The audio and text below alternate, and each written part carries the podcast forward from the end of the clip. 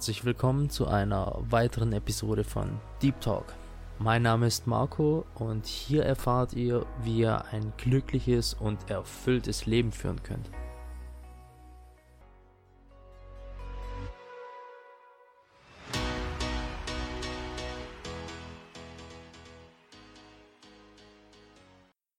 So, viele von euch werden sich noch daran erinnern. Ich habe euch versprochen in der allerersten Episode, dass wir auch über Bücher reden, die mir weitergeholfen haben, die anderen Leuten weitergeholfen haben.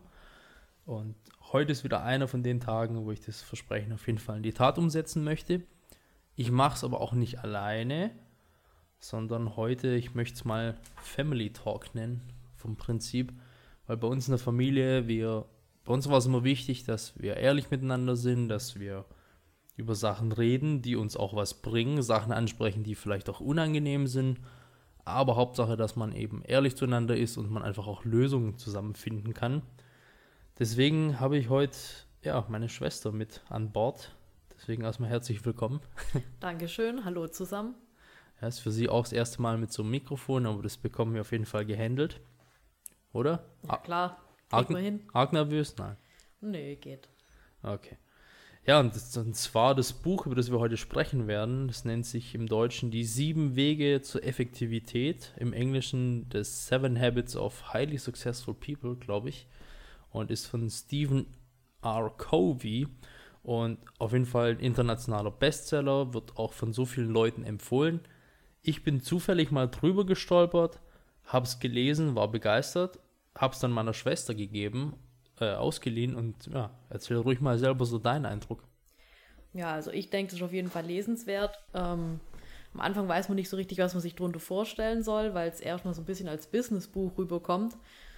Aber das finde ich, ist das Buch eigentlich nicht primär. Man kann das in allen Lebenslagen anwenden, ob das jetzt in der Familie, im Job ist oder im Freundeskreis. Ähm, man versteht Strukturen hinter äh, manchen Verhaltensweisen deutlich besser und man kann auch viel über sich selber lernen. Das ja, kann ich nur beipflichten. Und vor allem ist viel über sich selber lernen. Und ich habe auch gemerkt, dass man, wie du sagst, viele Leute besser versteht. Man, man reagiert nicht immer nur, sondern man denkt plötzlich so, ah, so jetzt weiß ich zumindest vielleicht, wieso die Person reagiert, wie sie reagiert. Also auf jeden Fall steckt da viel Weisheit drin. Ja, dann lass uns einfach mal ein bisschen loslegen. Und wie ihr euch schon denken könnt, das Buch nennt sich Die sieben Wege. Dann wird es vermutlich auch sieben Wege geben. Und ja, erstmal, äh, die ersten drei sind es, glaube ich, die handeln vom persönlichen, von der persönlichen Effektivität oder persönlicher Erfolg. Weißt du noch, wie ihr es nennt? Privater Erfolg nennt das. Privater Erfolg. Also da geht es dann erstmal so ein bisschen vielleicht um euch selber und euer Privatleben.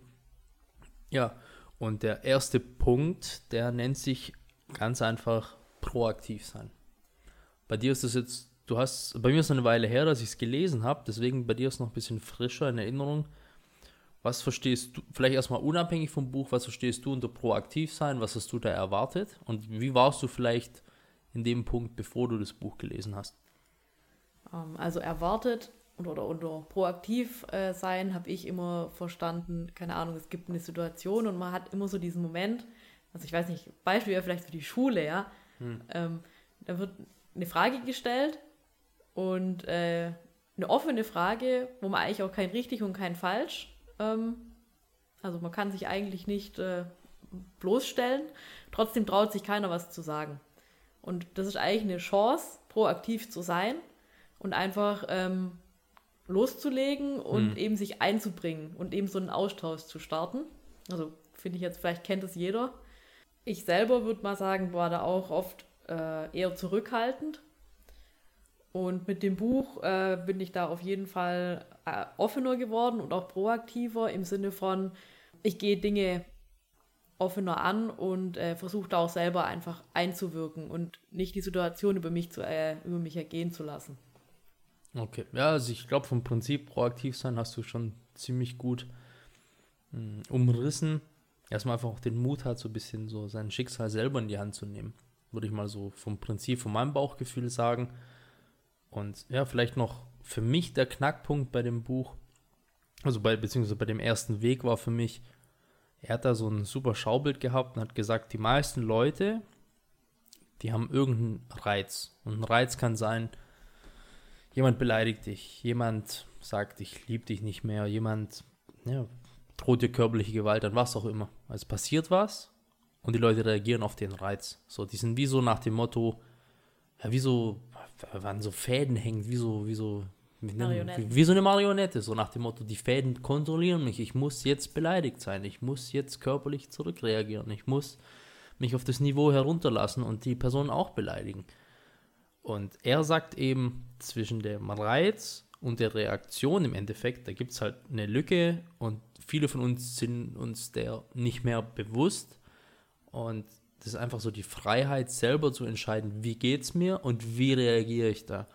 Und mir hat es einfach nochmal geholfen. Ich meine, uns allen ist es ein Stück weit bewusst, aber mir hat es geholfen, das einfach nochmal zu sehen, dass ich daran erinnert werde, so nach dem Motto, hey, weißt du, so, du musst nicht so reagieren. Und wenn man sich so, wenn man das weiß und dann so eine Situation kommt, so ging es mir, dann, dann hat man so den Impuls innerlich, so vielleicht steigt kurz Wut hoch, man hat den Impuls, dann denkt man, ah, halt, genau darum geht es so, hier nicht dem Impuls folgen. Deswegen würde ich auch jedem empfehlen, vielleicht auch ein WhatsApp oder so, wenn euch irgendjemand was schreibt und ihr habt Wut im Bauch, versucht in der Nacht drüber zu schlafen, nie reagieren, wenn, wenn direkt reagieren, wenn ihr so einen Impuls in euch habt. Erstmal das so ein bisschen sacken lassen, einordnen und dann einfach mit einem kühlen Kopf nochmal drüber schauen. Ja, hat ja auch viel mit einfach mit einer bewussteren Entscheidung zu tun. Wie du sagst, Reaktion ist ja im ersten Moment, wenn man da direkt drauf äh, reagiert, impulsgesteuert und hat nichts mit einer Entscheidung zu tun. Ähm, wenn ich dann ein bisschen Abstand gewinnen kann, kann ich mich eben bewusst dazu entscheiden, wie ich mich verhalten möchte auch. Oft bringt es mir ja auch nichts, wenn ich beleidigt bin oder was weiß ich, da lasse ich das ja nur erst recht an mich ran. Ja. Ja das ist auch noch ein super Punkt, was du gerade gesagt hast. Ähm, das habe ich auch schon versucht, oft irgendwie den Leuten äh, beizubringen oder weiterzugeben. Wenn du sagst, wenn man beleidigt ist, was, also euch selber bringt es erstmal gar nichts. Und vor allem so der Person, der ihr in dem Moment vielleicht schaden wollt, die schläft mit dem Lächeln ein. So, die denkt sich, pff. Die kriegt das ja auch oft gar nicht mit, oder? Nee, überhaupt nicht, meine ich ja. Die schläft mit dem Lächeln ein und, und denkt gerade, geiler Tag gewesen. Und du wünschst, wünschst der Person in dem Moment so nach dem Motto den Tod an den Hals. Aber das schadet nur euch. Zu 100% schadet es euch.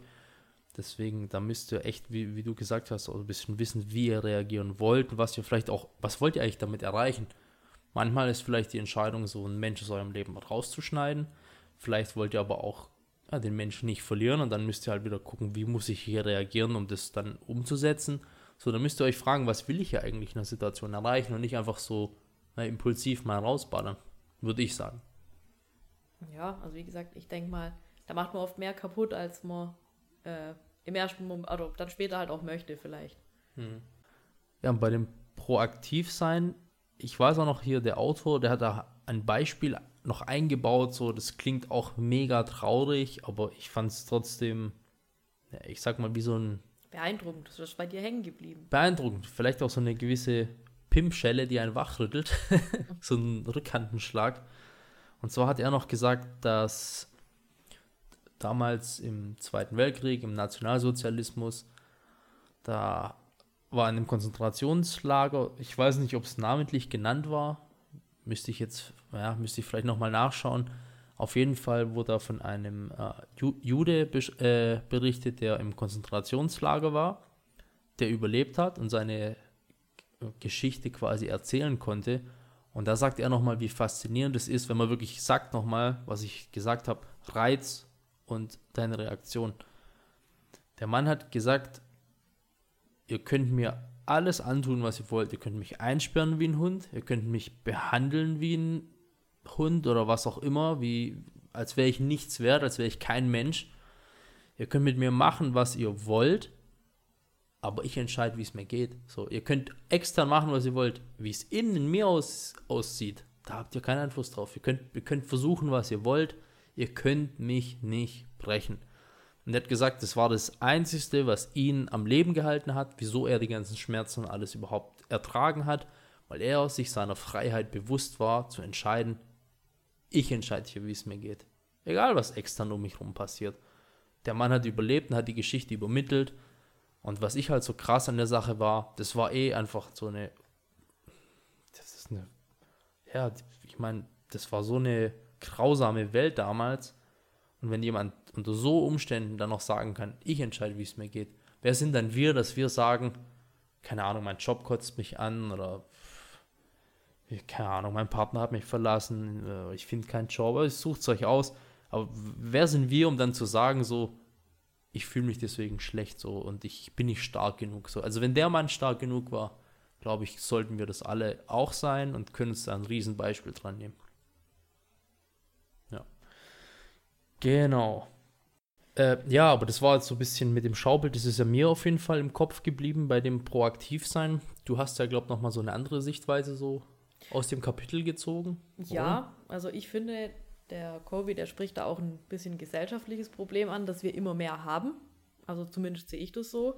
Und zwar, dass sich die meisten Leute oft als Opfer sehen und ähm, sich dem Schicksal ausgeliefert fühlen, weil, keine Ahnung, sie kriegen nicht genug Geld ähm, oder der Chef ist blöd oder, ähm, keine Ahnung, sie schieben die Verantwortung für ihr eigenes Leben eigentlich weg, wenn ein Problem auftaucht und es sind immer, also jeder ist schuld, außer man selber und sie erkennen eigentlich nicht, ähm, also dass sie das selber angehen und lösen können. Sie können ihre eigene Situation verändern ähm, und müssen ja nicht unglücklich sein.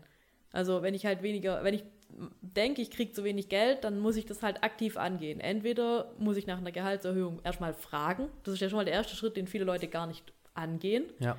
Ähm, der zweite, also keiner macht es für einen, also niemand anders rettet dir den Arsch oder verbessert dein Leben, muss man selber machen.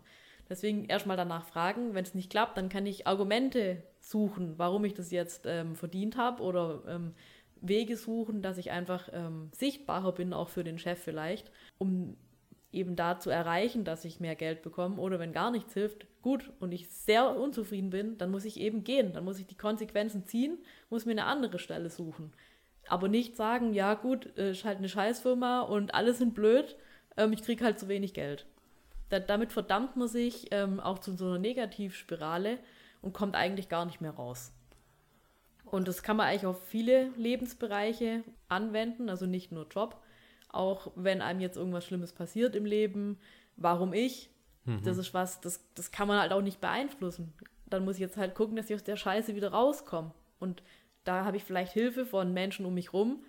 Trotzdem bin ich der einzige Mensch, also man selber ist der einzige Mensch, der einen da wieder rausholen kann. Das kann niemand anders tun.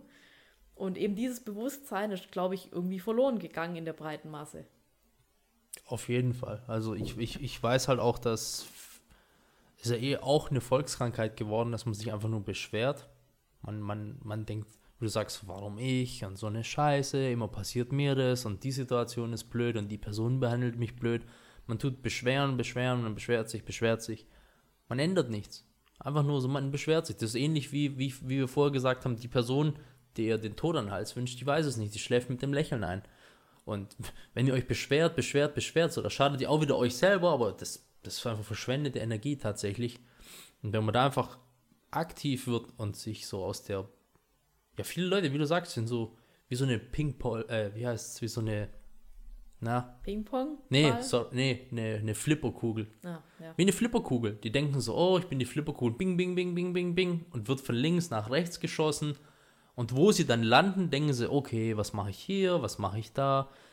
Aber im Endeffekt, ihr seid da nicht die Flipperkugel, sondern ich würde mal eher sagen, ihr seid so die Hände am Flipperautomat selber so, ihr müsst da aus der Beobachterrolle von eurem eigenen Leben raus. Viele sind wie so eine Beobachterrolle, sagen so, aus der Erzählperspektive. Das passiert mir so.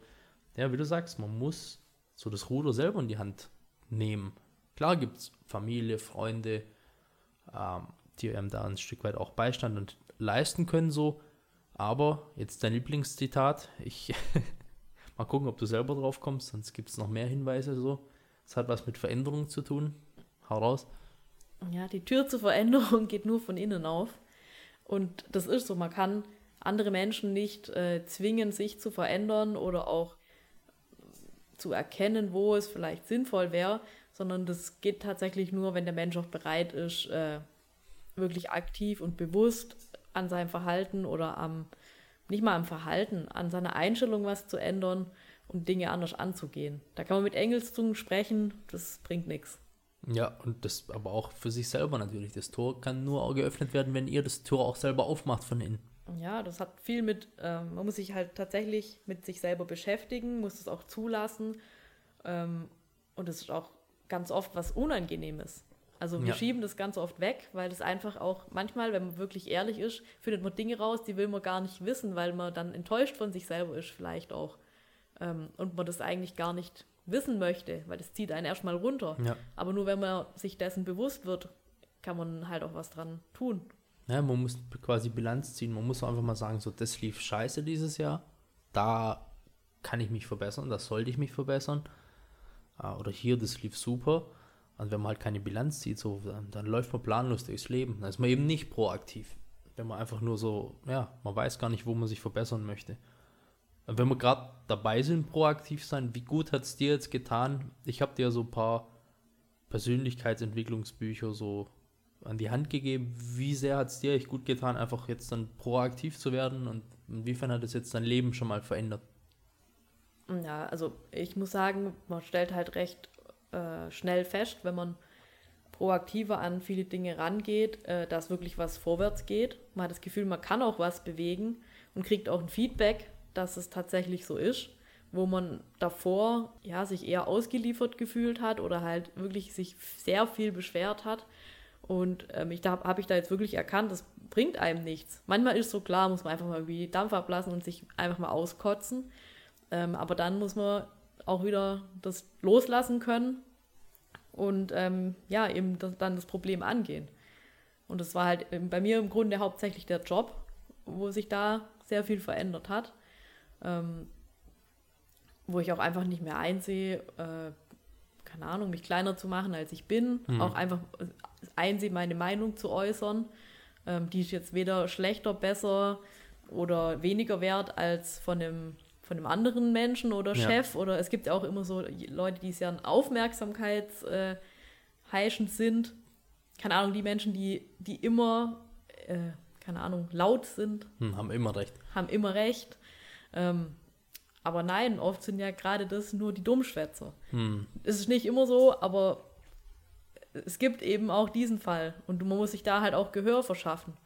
Und man muss in seinem Einflussbereich, also das hat auch noch was mit proaktiv zu tun, einfach wirken. Man muss erstmal erkennen, wo ist denn mein Einflussbereich?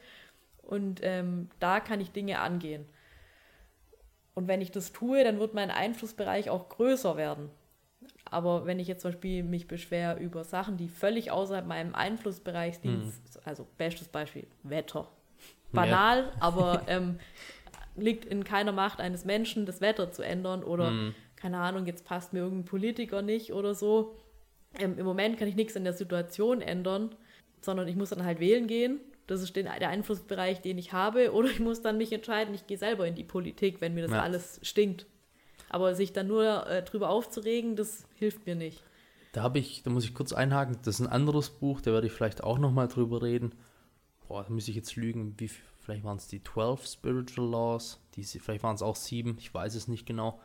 Von Deepak Chopra hieß der, glaube ich. Das hast du, glaube ich, noch nicht gelesen. Nee. Der sagt auch, ganz einfacher Trick, viel, weil viele Leute sagen, ich habe gar keine Energie, ich fühle mich kraftlos. Er hat gesagt, super einfacher Trick, wie man wieder extrem viel Energie dazu gewinnt ist im Endeffekt auch auf die Sachen konzentrieren, die du konzentrieren kannst. Und hat er gesagt, den inneren Widerstand gegen Sachen, wie sie gerade sind, aufzugeben. Er hat gesagt, Sachen akzeptieren. Wenn es regnet und es ist kalt, es regnet und es ist kalt, fertig. Du kannst dir Sonne wünschen und was weiß ich.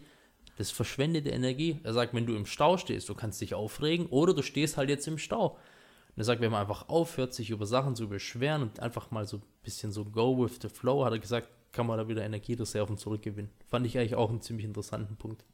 Ja gut, ist ja klar, wenn ich mich aufrege über Sachen, die ich nicht, äh, Kontrollieren kann. nicht kontrollieren kann, dann verpulver ich das ja wirklich. Das machen übrigens die meisten Leute, ich verstehe es nicht, konsumieren zum Beispiel halt die Tagesschau abends, regen sich zu Tode auf über Sachen, die sie nicht kontrollieren können.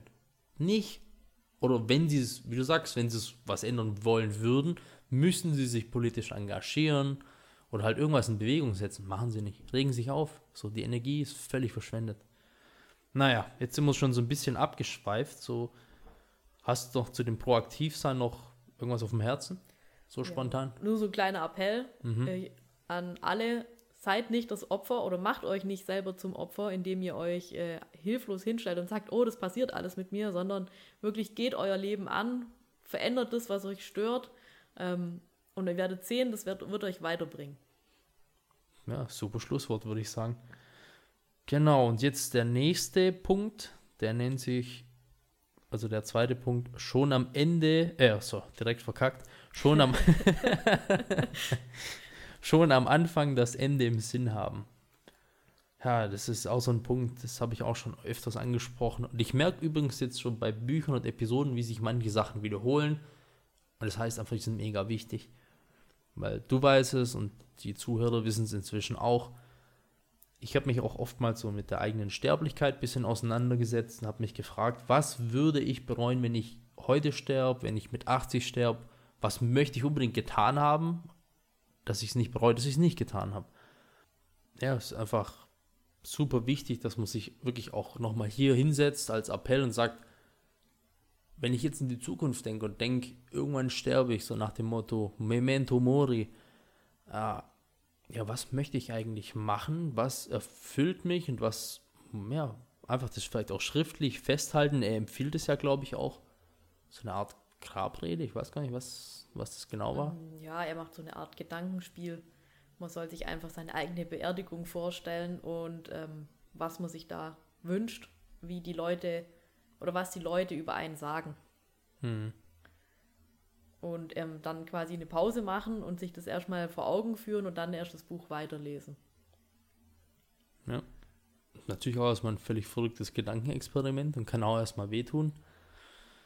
Ja, aber ist auf jeden Fall interessant. Wenn man heute sterben würde, wie bleibt man in Erinnerung? Als guter Freund, als super Partner, als Schwester, als toller Bruder, als Familienvater, als Arschloch? Als unsympathischer Mensch, als jemand, der sagt, ich, ich hatte am meisten Geld, ich bin mit dem Porsche rumgefahren. So, das ist also super interessant, es sich jetzt mal zu fragen und natürlich auch zu fragen nach dem Motto, wenn da jetzt was Negatives bei rumkommt, wie wäre ich, wie würde ich denn gerne in Erinnerung bleiben? Also für mich ist bei dem Punkt auch ganz klar nochmal der Appell, sich hinzusetzen und zu sagen, was will ich im Leben? Wie, wie möchte ich auch sein? Mhm. Einfach ähm, sich bewusst für, auch wenn man vielleicht weiß, ich habe da irgendwo eine Schwäche, sich bewusst entscheiden, so möchte ich aber eigentlich nicht in Erinnerung bleiben. Ähm, und da halt dann auch wieder überlegen, wie kann ich es denn ändern? Wie kann ich es denn besser machen, wenn ich das halt einfach wirklich nicht möchte? Hm. Wenn es was ist, was mich stört, wenn es mal über mich gesagt werden würde. Klar. Das war jetzt auch nochmal so, was ich im Kopf habe. Hast du da noch bei dem zweiten Punkt was? Ja, also ich finde, man muss es nicht gleich so ganz global und dramatisch sehen. Man kann es auch im Kleineren anwenden. Ähm, natürlich ist immer wichtig, sich schon am Anfang Gedanken zu machen, was ich am Ende erreichen möchte.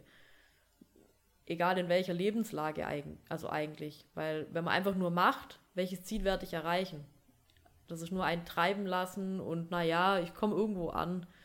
Aber so richtig erfolgreich kann man, glaube ich, nur sein, wenn man wirklich weiß, was man auch haben möchte. Sei es jetzt keine Ahnung, ich möchte eine Familie haben, mhm. dann ähm, muss ich halt was dafür tun. Dann muss ich mir erstmal dessen bewusst werden, ähm, muss ich halt vielleicht auch mit meinem Partner darüber sprechen.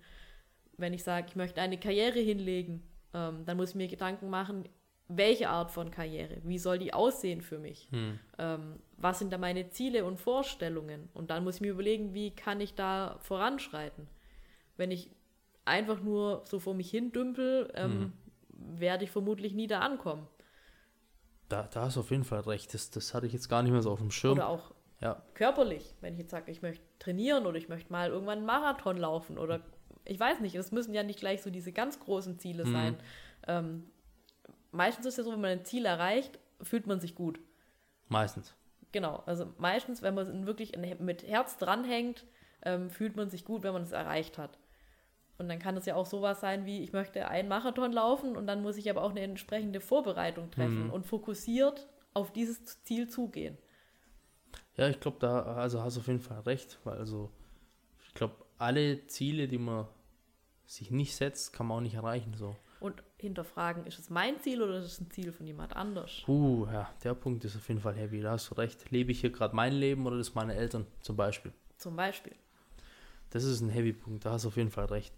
Ja, aber das ist dann wie so ein, keine Ahnung, wie so ein Hund, der irgend so ein Stöckchen hinterher jagt, der irgendwie so von irgendjemand geworfen wird, so der jagt ja dem Stöckchen hinterher, das geworfen wurde. Vielleicht will der Hund aber eigentlich was ganz anderes machen. Vielleicht ein dummes Beispiel, aber du weißt, was ich meine. Ja, wenn man das Leben klar. von jemand anders lebt. Also man muss halt, ähm, also auch für Eltern, das ist ein anderes Thema für die Kinder. Also ich kann auch nicht meinem Kind irgendwie meinen Traum aufzwingen, weil ich jetzt verpasst habe, den anzugehen. Mhm. Ähm, dann muss ich lieber schauen, wie ich heute in meinem Leben noch äh, meinen Wunsch ausleben kann. Vielleicht nicht mehr in dieser Größe, wie es vielleicht früher gegangen wäre, aber ähm, eigentlich ist es blöd, dann mein, meinem Kind das aufzuzwingen. Oder halt da irgendwie meinen, das zu projizieren, dass ich jetzt meine, das muss dann unbedingt so laufen. Ja. Weil das habe ich jetzt auch schon wirklich oft gesehen. Das läuft ständig. Das Und ist so nach dem Motto, äh, aber manchmal nicht mal, weil die ihre Ziele nicht selber erreicht haben. Manchmal auch blind machen die dasselbe. So, dein Vater war Arzt, dann bist du auch Arzt oder so. Oder dein Vater ist Anwalt, dann bist du auch Anwalt. So, die haben zwar ihr Ziel erreicht, die Eltern, aber so nach dem Motto, mein Kind wird auch Anwalt, du studierst auch das.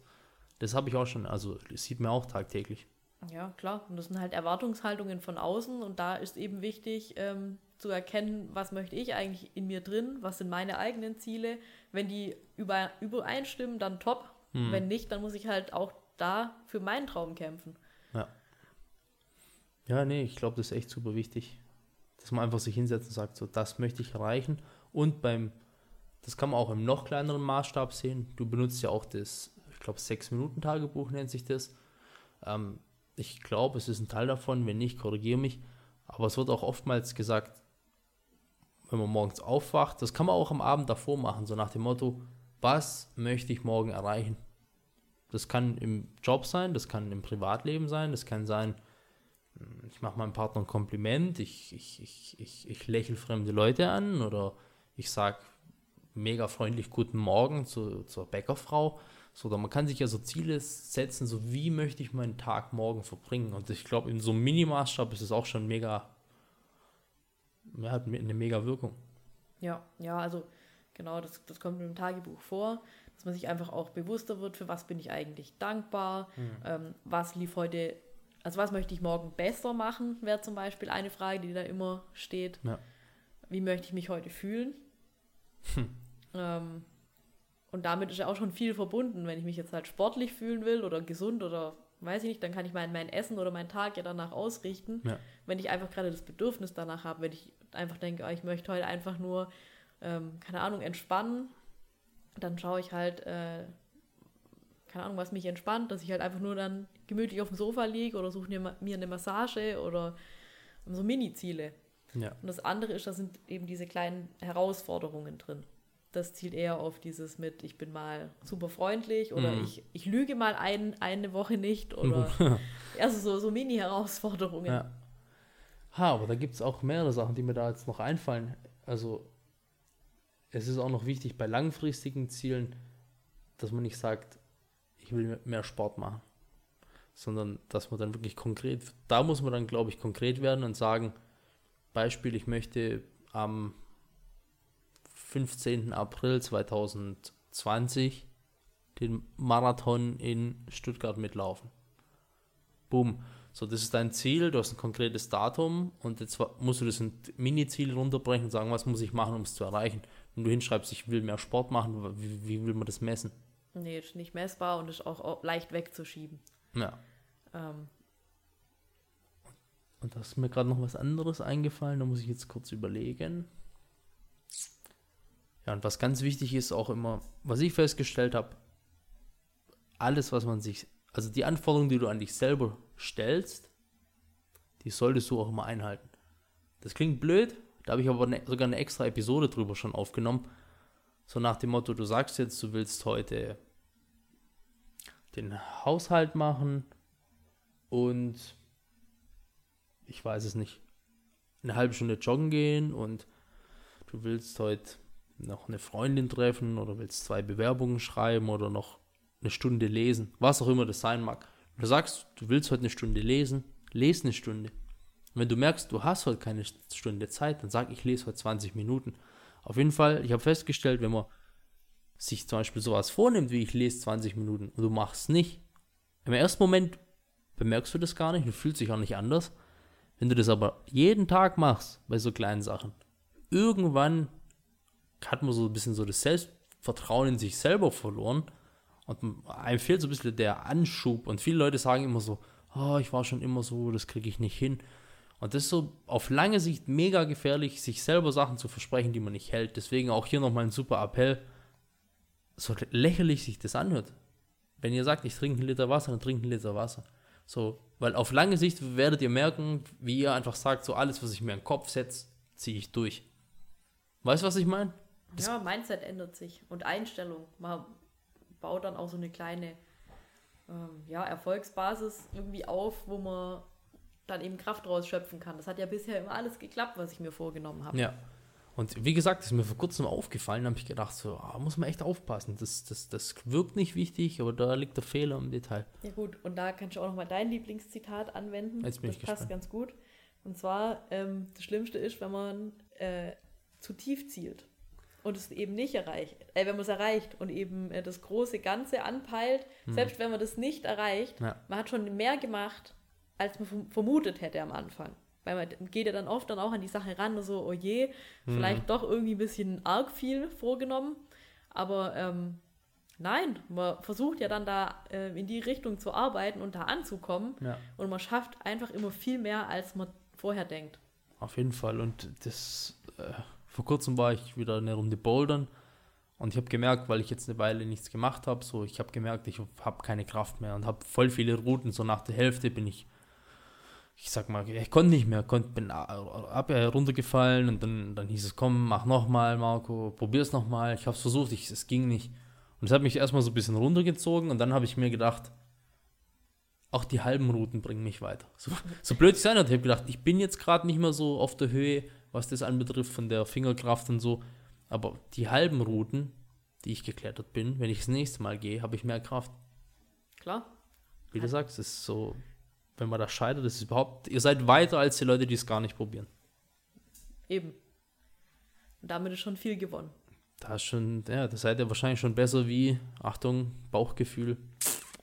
Ha, 70 Prozent der Menschen vielleicht. ich weiß es nicht. Genau, aber jetzt sind wir wieder ein bisschen abgeschweift, da waren auch super interessante Punkte dabei. Genau. Dann, ja, lass uns mal zum nächsten Punkt kommen. Und der nennt sich das Wichtigste zuerst tun. Und jetzt übergebe ich mal das Zepter so ein bisschen an dich. Schieß los. Ja, also ich glaube, das, das Erste, was den meisten dazu einfällt, ist eigentlich schon sehr bewusst, was wichtig ist, aber wir räumen dem nicht die richtige Priorität ein. Wir schieben das ganz oft immer weg, Ja. weil einfach ähm, dring pseudo-dringende Sachen äh, dazwischen kommen, die man unbedingt stattdessen erledigen muss.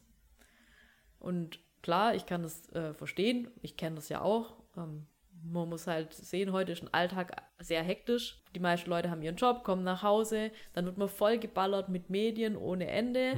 Ähm, ähm, dann werden solche ja, Gelüste erzeugt nach dem Motto, ähm, oh, ich muss aber dieses und jenes kaufen oder ähm, ja, ich müsste jetzt unbedingt Netflix gucken, Mhm. um mich zu erholen. Ja, ja. Ja, aber eigentlich erholt man sich dabei ja auch nicht so richtig. Es ist halt klar erstmal so runterfahren, aber wenn man ehrlich ist, das muss man auch keine Stunden machen, sondern Hm. da reicht halt mal irgendwie eine Folge von irgendwas und dann ist okay. Ja. Und dann hat man eigentlich noch genug von seinem Tag, um wirklich wichtige Sachen einzubauen. Klar, gilt es erstmal nochmal zu identifizieren, was ist wirklich wichtig. Ähm, das ist für jeden sicher auch was anderes. Ja.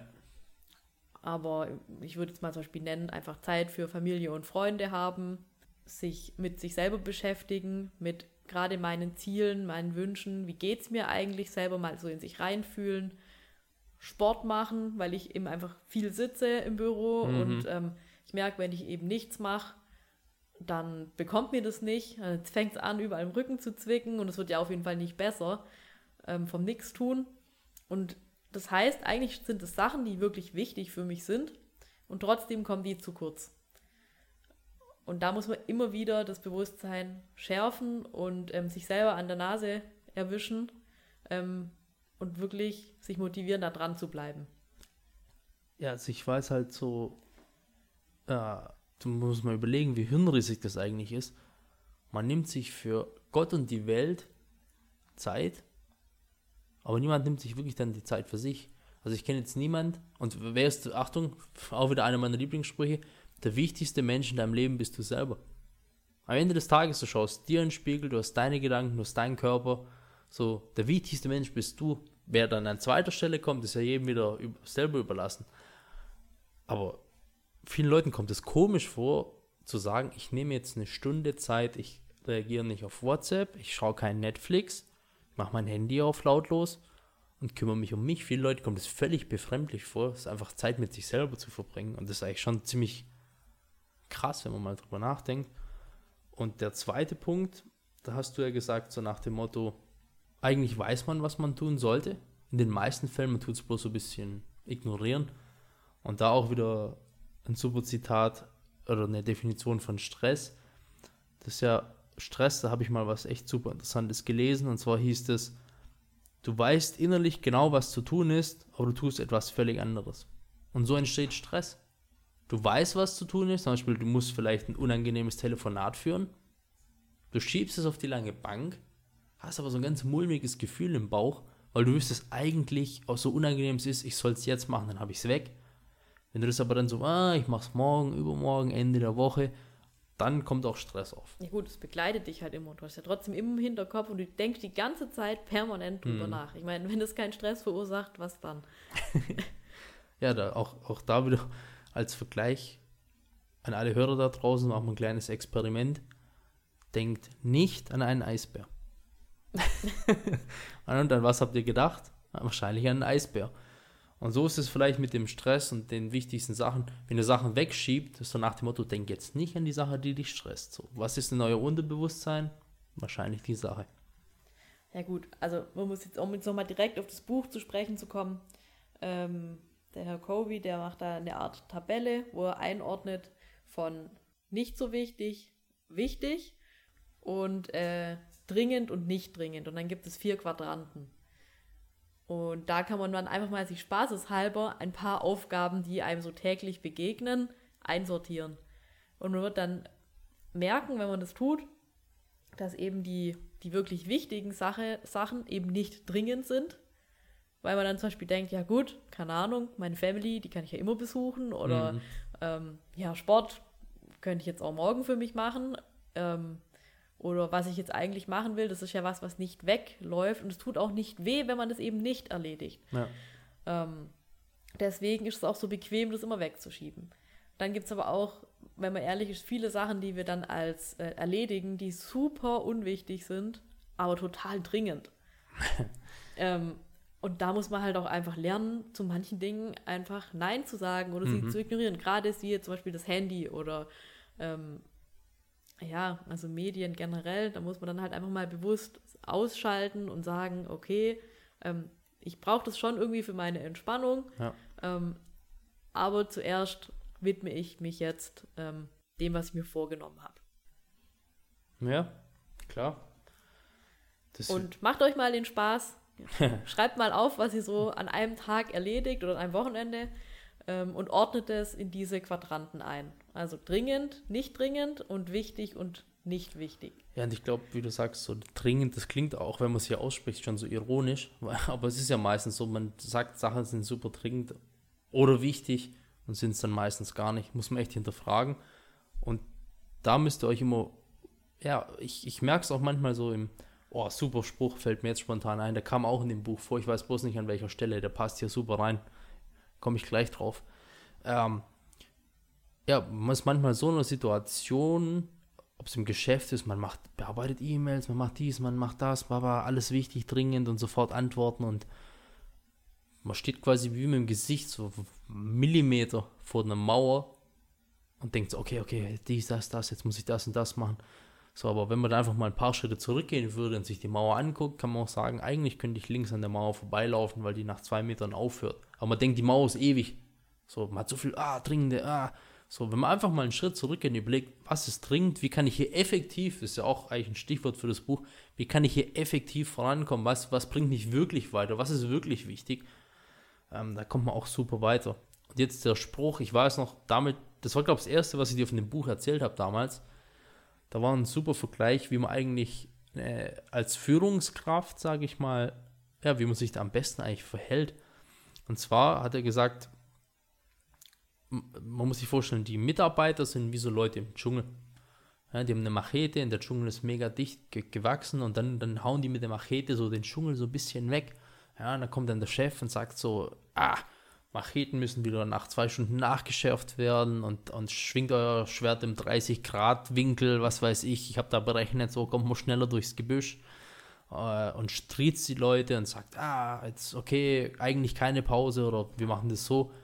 Und in dem Buch, der hat gesagt, was man wirklich braucht im, im Leben und auch in Unternehmen, ist jemand, der auf den höchsten Baum klettert und runterschreit, Leute, wir sind im falschen Dschungel. das finde ich, das, das, das fand ich super in dem Buch, dass man einfach auch so das Gesamtding sieht. Deswegen viele Unternehmen tun auch Leute wertschätzen, die neu ins Unternehmen kommen und die noch gar nicht so in den Strukturen festgefahren sind, weil man wird ja auch betriebsblind. Man sieht auch im eigenen Leben, wenn du selber in einer Situation bist, du checkst das gar nicht, bin ich eigentlich hier gerade glücklich, unglücklich, tut mir das gut, tut es mir nicht gut. Wenn du dich von einer Situation lösen kannst oder von außen drauf gucken, wirst du feststellen, so fuck, falscher Dschungel, mir geht's nicht gut, hier bin ich falsch. Deswegen mit dem Wichtige zuerst tun und dringend wichtig, mega, mega, mega, mega wichtig. Einfach auf den Baum klettern und sagen, richtig oder falscher Dschungel. Da hast du nichts hinzuzufügen. Hä? Genau, dann waren das jetzt mal so die ersten drei Punkte des Buches von den sieben Wegen zur Effektivität. Prinzipien für persönlichen und beruflichen Erfolg. Wir haben uns jetzt mal so ein bisschen auf den persönlichen Erfolg versucht zu fokussieren. Ihr habt aber auch schon gemerkt, da geht die Grenzen sind zumindest für uns beide ziemlich fließend. Ja, vieles ist im Privatleben, aber auch im Geschäftsleben super effizient, super wichtig. Und ich hoffe, wir haben euch da mal ein paar, ja, wie soll man sagen, ein paar neue Impulse setzen können. Gerne auch jeweils in die Kommentare. Ja, dann bedanke ich mich erstmal bei dir, dass wir jetzt mal. Ich meine, so Gespräche führen wir eigentlich fast immer. Bloß haben wir nie ein Mikrofon dabei gehabt. ja, so kann man sagen. Jetzt haben wir halt mal ein Mikrofon dabei gehabt. Ja, dann danke, dass du dir die Zeit genommen hast heute. Gerne, gerne. Genau, hast noch vielleicht hm, zum Abschied irgendwas, was dir auf dem Herzen liegt? Ja, vielleicht noch so als Abschiedsspruch zu dem Buch generell. Ähm, ich denke, das also merkt man schon an, an uns beiden, jeder kann was anderes aus dem Buch mitnehmen, weil sich jeder an einem anderen Punkt der sieben Wege befindet. Ja. Also bei jedem Weg ist jeder einzelne Mensch an einer anderen Stelle und deswegen ähm, wird jeder ähm, etwas anderes für sich als besonders interessant herauspicken.